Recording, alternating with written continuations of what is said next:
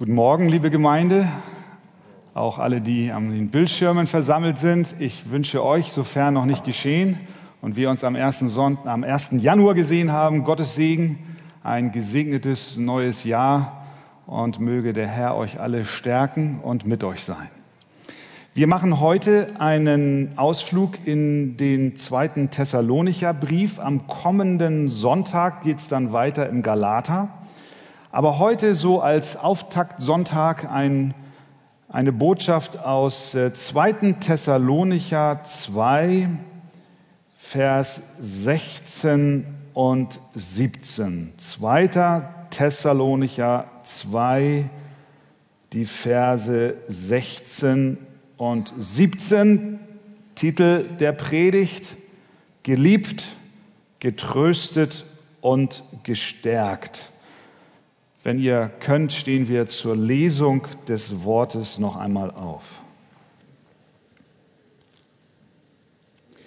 Er selbst aber, unser Herr Jesus Christus und unser Gott und Vater, der uns geliebt hat und uns einen ewigen Trost und eine gute Hoffnung gegeben hat durch Gnade, er tröste eure Herzen und stärke euch in jedem guten Wort und Werk. Amen. Nehmt gerne Platz. In der vergangenen Woche haben wir Silvester Neujahr gefeiert, das Jahr 2020 hinter uns gelassen. Heute erster Sonntag im neuen Jahr. Wir alle haben es mehrfach gesagt und wir wollen es auch nicht überstrapazieren. Das Jahr 2020 war nicht einfach, mitunter sehr schwer. Und wenn wir dann nach vorne schauen, sind wir uns vor dem Hintergrund dessen, was wir in den letzten zwölf Monaten erlebt haben, sehr bewusst, dass wir für das neue Jahr Gottes Beistand und seine Hilfe brauchen. Stimmt's? So ist das. Den Christen in Thessalonik ging es nicht anders. Sie kamen nicht aus einer Pandemie, aber sie hatten doch auch Bedrängnisse. Unter ihnen war Verwirrung entstanden, weil ähm, falsche Propheten aufstanden und meinten, der Tag des Herrn stünde unmittelbar bevor. Und mit ihren sogenannten Vorhersagen trieben sie die Schwachen in der Gemeinde in die Verzweiflung und brachten Unfrieden in die Gemeinde. Es gab immer schon Menschen, die vorgaben, ein besonderes prophetisches Wissen zu besitzen und den Zeitpunkt der Wiederkunft Christi zu kennen. Der Apostel Paulus bittet die Thessalonicher nun flehentlich in seinem Brief, sich von solchem Unfug nicht verunsichern zu lassen. Er schreibt in Kapitel 2, 1 und 2, wir bitten euch aber, ihr Brüder, wegen der Wiederkunft unseres Herrn Jesus Christus und unserer Vereinigung mit ihm, lasst euch nicht so schnell in eurem Verständnis erschüttern oder gar in Schrecken jagen, weder durch einen Geist noch durch ein Wort noch durch einen angeblich von uns stammenden Brief, als wäre der Tag des Christus schon da. Es war Angst und Schrecken in der Gemeinde in Thessalonich und wir können uns gut ausmalen, dass Verwirrung und Angst und Schrecken lähmen. Das kennst du aus deinem persönlichen Leben. Wenn du Angst hast, dann ist es wie, als wenn eine Lähmung über dich kommt und du nicht so richtig aus dem Sitz rauskommst. Lähmende Angst. Haben wir Furcht, dann wird uns flau, nicht nur im Magen, sondern auch unsere Hände werden schlaff. Und wir sind nicht zuversichtlich mehr im Glauben und auch am Werk, an das Gott uns stellen will. Und so ging es auch den Thessalonichern. Und deswegen betet Paulus jetzt für sie in diesen zwei Versen. Mitten in dem Brief spricht er ein Gebet. Und er bittet Gott, diese erschlafften und diese angstbesetzten Herzen zu segnen.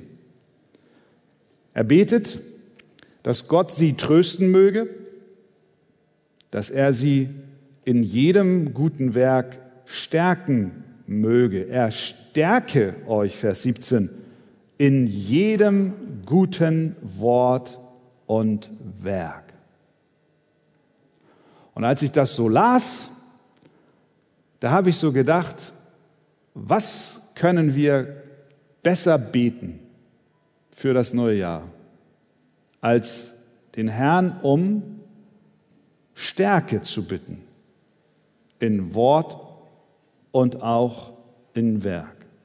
Brauchst du Kraft für das neue Jahr? Brauchst du Stärke für Wort und Werk? Dann darf das Gebet des Paulus auch für dich zu einem Segen werden, so wie es auch für die Thessalonicher der Fall war. Und das schauen wir uns jetzt an. Und wir sehen zuallererst, wir sind von Gott geliebt. Um Energie und Stärke für müde Herzen zu bekommen und auch Kraft für die Aufgaben der Zukunft, blickt der Apostel zunächst zurück und er ruft in Erinnerung, was Gott für uns getan hat. Vers 16. Er selbst aber, unser Herr Jesus Christus, und unser Gott und Vater, der uns geliebt hat. Der dich, so du denn ein Kind Gottes bist, geliebt hat. Lass das mal in dein Herz sinken. Gott hat dich geliebt. Der Herr Jesus Christus und der Vater haben dich geliebt. Dieser Gedanke ist kaum zu fassen. Alles begann mit der Liebe Gottes zu dir. Das unterscheidet den christlichen Glauben von allen Religionen dieser Welt. Bei unserem Herrn Jesus Christus und unserem Gott und, und Gott unserem Vater fängt es nicht mit einer Aufgabenliste an, mit einer To-Do-Liste, die häufig bei uns sehr, sehr lang ist. Die Verpflichtung, etwas zu leisten, liegt nicht bei uns. Gott und seine Liebe zu dir sind der Ursprung deines Glaubens. Wie, wie stärkt Paulus die, die Thessalonicher, die in Schrecken sind, ob mancher Verwirrungen und falscher Lehren? Er stärkt sie, indem er sie erinnert, dass sie von Gott geliebt sind. Was stärkt dich für das neue Jahr, wenn du nach vorne blickst, für Wort und Werk, an das Gott dich stellen will? Die Erinnerung, du bist von Gott geliebt. Lange bevor Gott dich zu irgendeinem Wort oder Werk rief, liebte er dich. Diese Liebe hat er nicht für sich behalten, sondern er hat sie gezeigt. Er hat sie öffentlich gemacht, er hat sie dir gezeigt, er hat sie sogar bewiesen, er hat einen Beweis erbracht, damit wir verstehen, dass er uns liebt und dieser Beweis ist in Römer 5, Vers 8 zu lesen. Gott aber beweist seine Liebe zu uns dadurch, dass Christus für uns gestorben ist, als wir noch Sünder waren. Gott hat dich geliebt. Diese Liebe Gottes zu seinen, und Paulus beschreibt das in den Versen vorher, zu seinen vor Grundlegung der Welt erwählten Kindern. Diese seine Liebe, die begann nicht erst gestern, sondern schon vor Ewigkeiten. Mit ewiger Liebe, sagt Gott in Jeremia 31, habe ich dich geliebt. Darum habe ich dich zu mir gezogen aus lauter Güte. Und diese Liebe, die ihren Ursprung bei Gott und vor Ewigkeiten hat, hörte im Laufe der Weltgeschichte nicht auf, sondern fand ihren Höhepunkt, ihren Beweis, wie wir sahen, in dem Kommen und Sterben Christi für dich am Kreuz. Und auch da hörte die Liebe nicht auf, sondern Gott liebt seine Kinder noch immer. Immer noch. Denn er ändert sich nicht. Jesus sagt, gleich wie mich der Vater liebt, so liebe ich euch. Er hat uns geliebt vor Grundlegung der Welt und er liebt uns immer noch. Ihr guckt mich an, als wenn ihr das nicht glauben wollt. Könnt ihr Amen sagen, innerlich wenigstens? Innerlich? Hast du das? Das muss man mal sich versuchen zu vergegenwärtigen. Und nochmal, und das nicht aufgrund irgendeiner Tat oder Leistung, die du oder ich erbracht haben. Das ist bedingungslos. Auf diese Liebe Gottes zu seinen Kindern verweist Paulus, wenn er an die Zukunft denkt. Bevor er die Thessalonicher zu guten Werken und Taten ermutigt, blickt er zurück und stellt fest, Gott liebt euch. Ja, Gott liebt uns.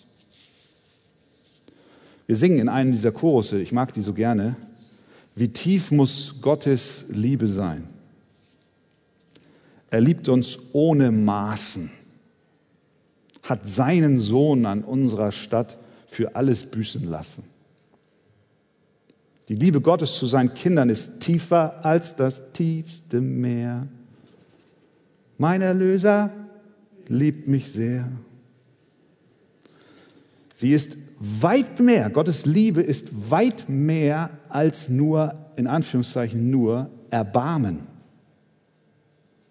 Wenn Paulus geschrieben hätte, er selbst aber unser Herr Jesus Christus, unser Gott und Vater, der mit uns Erbarmen hatte, dann wäre das auch richtig gewesen. Denn es ist richtig, Gott hat Erbarmen mit uns. Wie ein Vater über seine Kinder sich erbarmt, so erbarmt sich der Herr über die, welche ihn fürchten. Aber Paulus schreibt nicht vom Erbarmen Gottes, sondern er schreibt von der Liebe Gottes, weil die Liebe Gottes größer ist als das Erbarmen. Wir können Erbarmen haben mit Menschen, die in Not sind, die krank sind, die hungern. Aber wenn sie nicht diese Attribute des Leidens hätten, könnte es sogar sein, dass wir sie nicht lieben würden weil wir gar keinen Anlass in ihnen sehen, sie nicht mögen würden. Aber ihre Niedergeschlagenheit und ihr schlechter Zustand, der lässt Erbarmen in uns groß werden. Aber das ist noch nicht, das ist gut, aber das ist noch nicht Liebe. Gott liebt uns. Ich, ich bin so froh, dass meine Frau mich nicht geheiratet hatte, weil sie Erbarmen mit mir hatte. Ja? Es wäre schön, es ist gut, wenn sie Erbarmen, ich habe ich hab ihr Erbarmen nötig, jeden Tag. Aber als wir vor dem Altar standen, da haben wir nicht einander gesagt, ich will mit dir Erbarmen haben, bis dass der Tod uns scheidet. Sondern wir haben gesagt, ich will dich lieben und ehren, bis dass der Tod uns scheidet. Erbarmen ist gut, aber Liebe ist mehr. Verstehen wir? Und Gott, Gott hat uns geliebt. Spurgeon hat Folgendes gesagt. Gott hat die Himmel geschaffen und ich bin geringer als der kleinste Fleck auf Erden und doch liebt er mich. Es ist sein ewiger Arm, der das Universum zu allen Zeiten erhält und ich bin wie ein Blatt des Waldes, eine Zeit lang grün, aber schon bald gelb und dann zur Erde geworden. Und doch liebt der Ewige mich. Und nicht nur, dass Gott liebt, es heißt, er liebt uns. Habt ihr es gesehen? Er selbst aber, unser Herr Jesus Christus und unser Gott und Vater, der uns geliebt hat. Jetzt wird es noch persönlicher. Uns. Uns, die wir so unbedeutend, so zerbrechlich sind, die wir oft so töricht handeln, die wir so sündhaft sind und verdient haben, von ihm abgelehnt zu werden. Wie sehr können wir uns die Liebe Gottes zu den Aposteln vorstellen oder zu den Patriarchen, zu den Glaubensvätern, zu den Glaubenshelden? Wie sehr können wir uns Gottes Liebe zu den Märtyrern vorstellen, die ihr Leben gegeben haben, um Jesu willen? Die sind von Gott geliebt, selbstverständlich. Doch dass Jesus Christus und Gott der Vater uns lieben, ist Wunder über Wunder.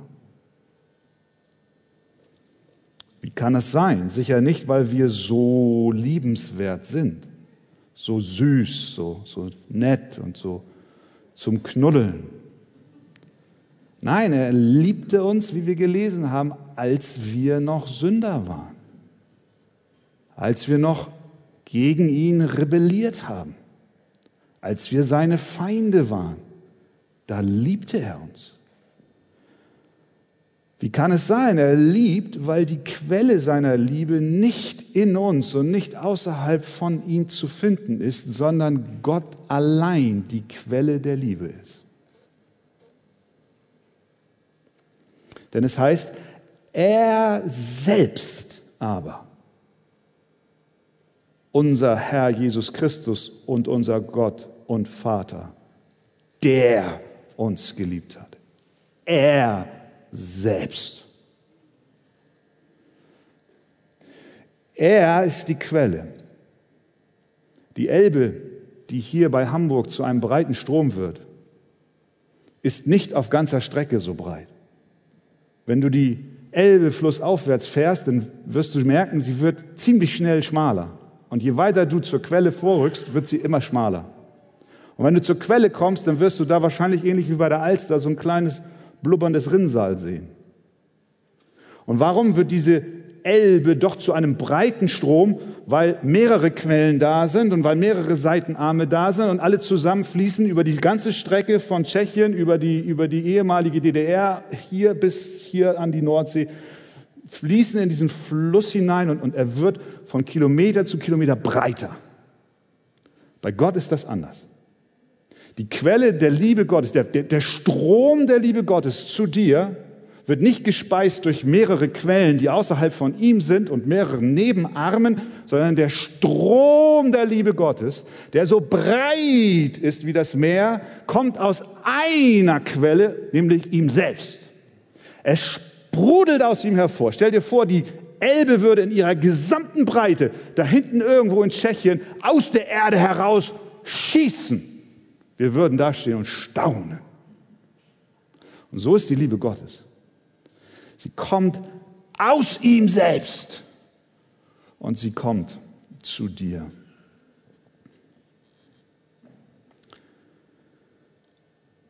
Wie ermutigt Paulus die Thessalonicher im Wort und Werk gestärkt zu sein, indem er sie erinnert, ihr seid von Gott geliebt. Zweitens, wir sind von Gott beschenkt.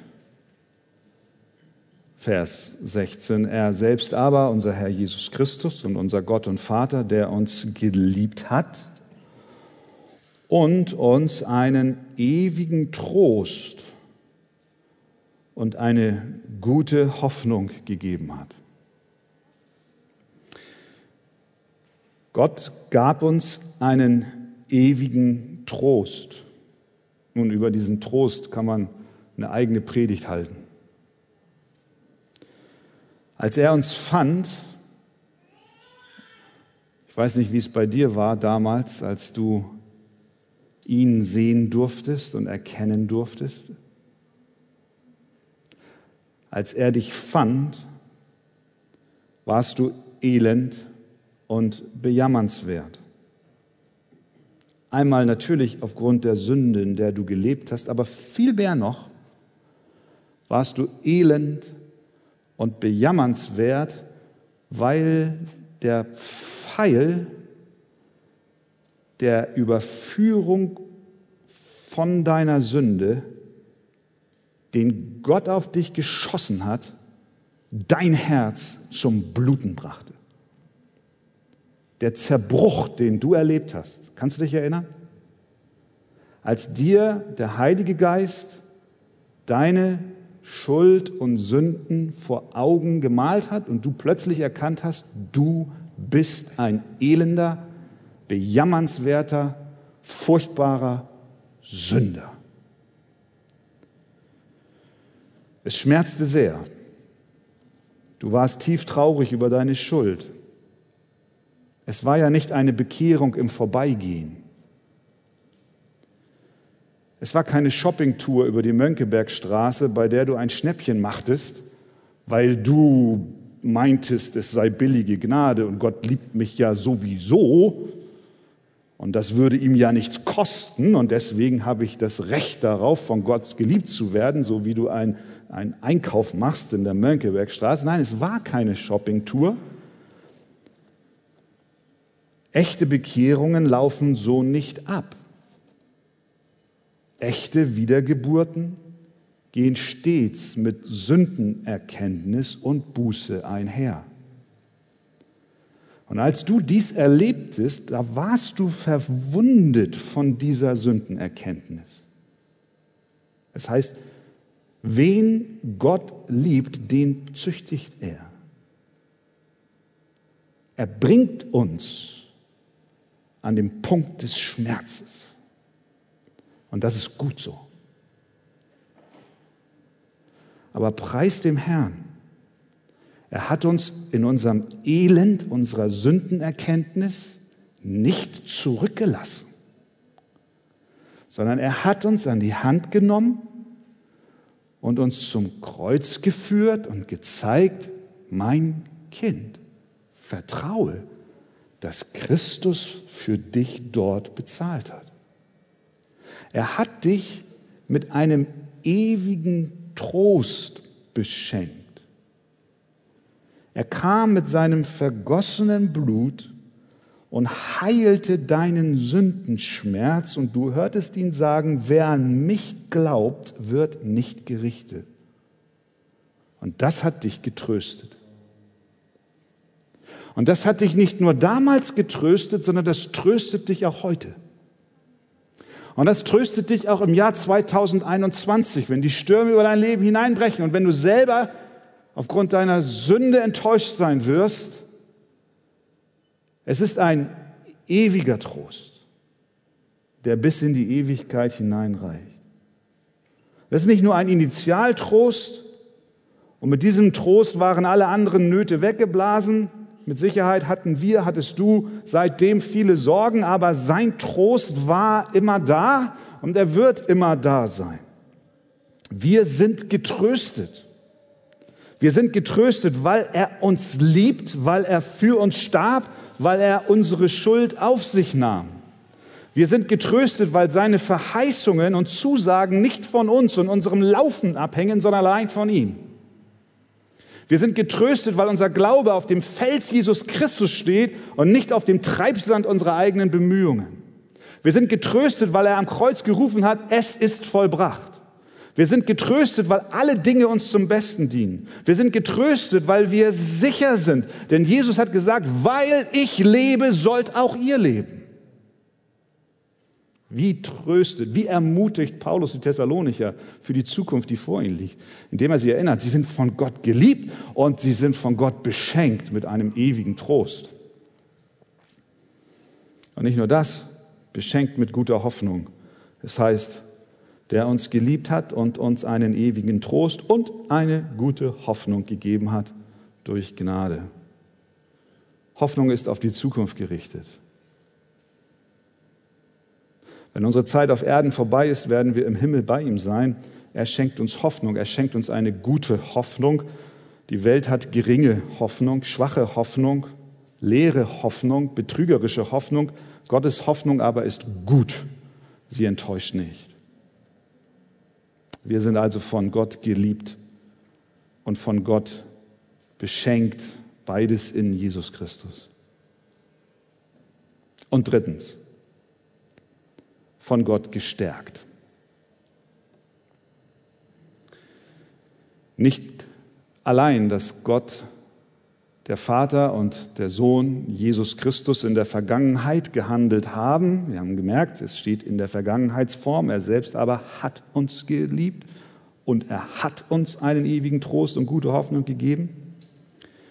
Nicht nur das, sondern er handelt auch jetzt in der Gegenwart. Denn Paulus schreibt Vers 17, er tröste eure Herzen und stärke euch in jedem guten Wort und Werk.